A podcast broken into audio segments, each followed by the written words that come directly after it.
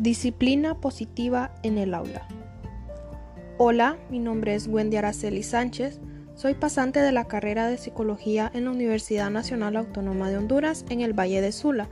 Actualmente curso la clase Psicología Educativa 2 y es un gusto para mí poder compartir con ustedes a través de esta plataforma un poco del conocimiento que he adquirido a lo largo de esta clase. Hoy vamos a hablar sobre la disciplina positiva en el salón de clases. ¿Qué es? ¿Cuáles son sus principios básicos, sus beneficios y algunas técnicas? Para comenzar tenemos la interrogante ¿por qué los niños se portan mal? Pues bien, los niños como la misma palabra lo dice, son niños y en ocasiones sus conductas pueden llegar a desesperarnos cuando éstas no son como nosotros lo esperamos. Y ese es nuestro primer error, esperar algo de ellos.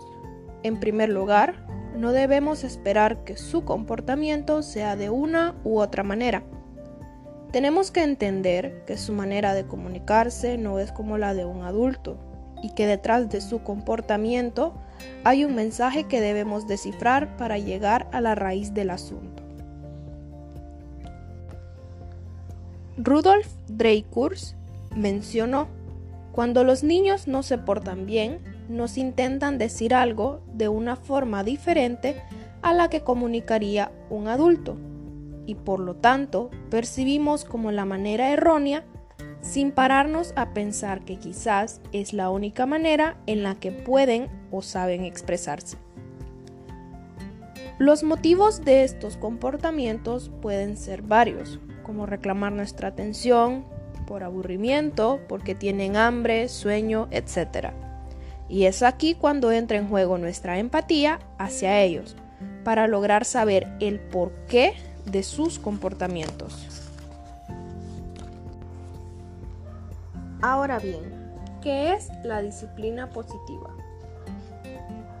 Es una manera de relacionarnos con los niños, haciendo uso del respeto, pero sin perder la firmeza. Es una filosofía que busca que los adultos pasemos de tener un papel de policías a tener un papel de guías. En general, los métodos de educación están arraigados en el empleo de disciplinas punitivas, las cuales se basan principalmente en el castigo, y esto provoca a su vez efectos negativos. La disciplina positiva se basa en la colaboración, en el respeto, implicando al niño en la responsabilidad, y autonomía, en la libertad de actuación, en la implicación de los niños y en el desarrollo del niño de manera sana y feliz. Además, desde el punto de vista de este modelo, no existen niños malos ni buenos, sino buen y mal comportamiento. Cabe recalcar que la disciplina positiva no es igual a ser permisivo, no significa ausencia de disciplina y tampoco se parece a la disciplina punitiva, que busca hacer que los niños aprendan a base de sentirse mal y del sentimiento de miedo. Con la disciplina positiva, lo que se busca es obtener resultados a largo plazo. El objetivo es que los niños entiendan por qué están mal ciertas cosas y por qué no deben hacerlas. No se imponen castigos sin saber si los niños han comprendido realmente por qué no deben actuar de ciertas maneras. La disciplina positiva se sustenta sobre cinco pilares básicos. En primer lugar tenemos ser amable y firme. Una educación afectuosa no está reñida con firmeza.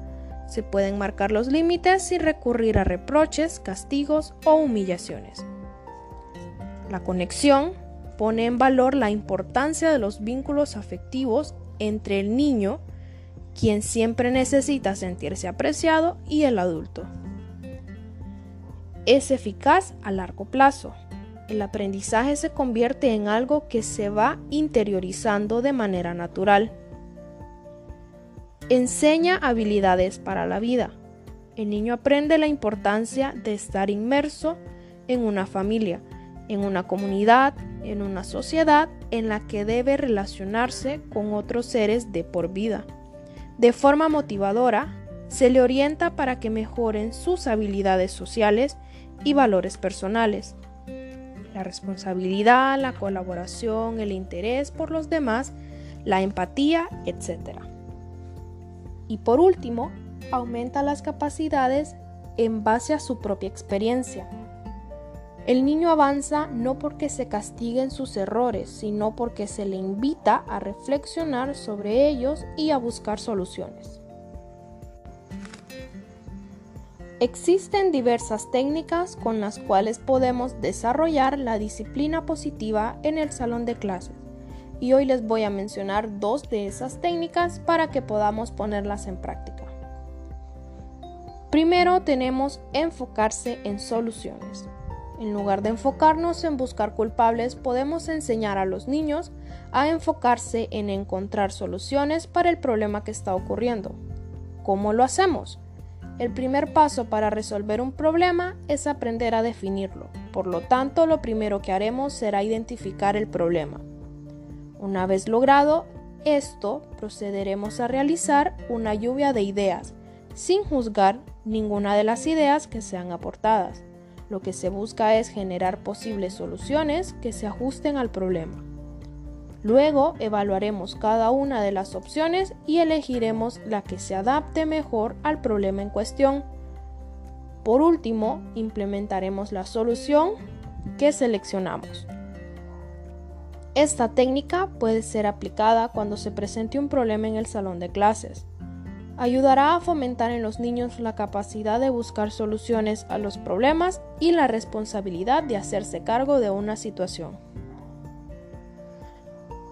Animar y motivar versus alabar y recompensar. Enseña las diferencias entre lo que se siente y lo que se hace. Hay que dejar que los niños expresen sus sentimientos, ya que esos son reales y no debemos negarlos, aunque desaprobemos su conducta, la cual sí se puede evitar o corregir la alabanza y el premio enseñan a los niños a depender de ser juzgados por otros en vez de confiar en su sabiduría y evaluación propia.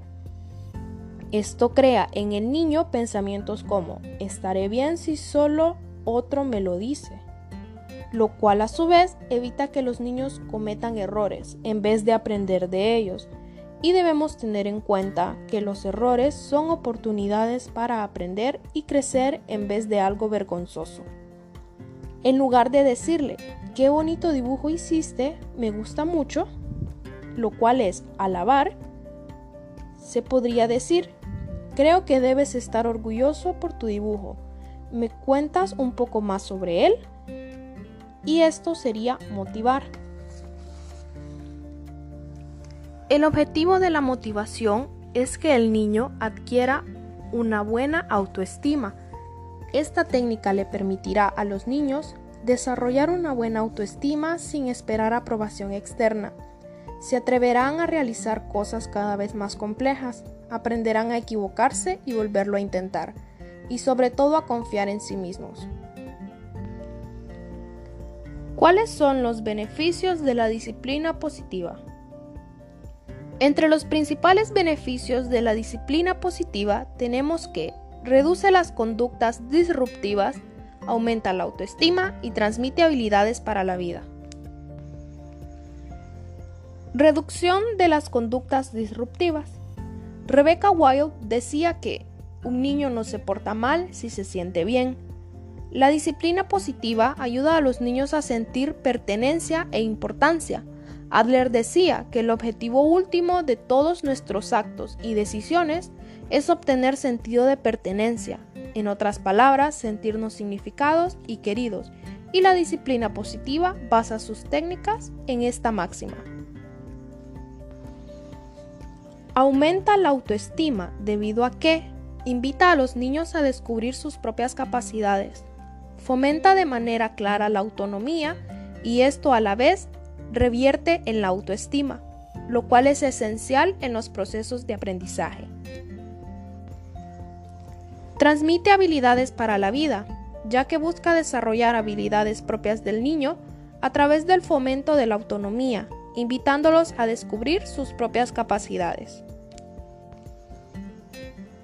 Ahora, recapitulando, los principios de la disciplina positiva conforman una filosofía educativa que se basa en el respeto mutuo entre niños y educadores y cuyo fin es guiar y ayudar a los alumnos en su desarrollo integral y hacer personas felices, promoviendo actitudes positivas, fomentando habilidades para la vida y buscando soluciones a los conflictos de forma respetuosa. Y bien, hemos llegado al final.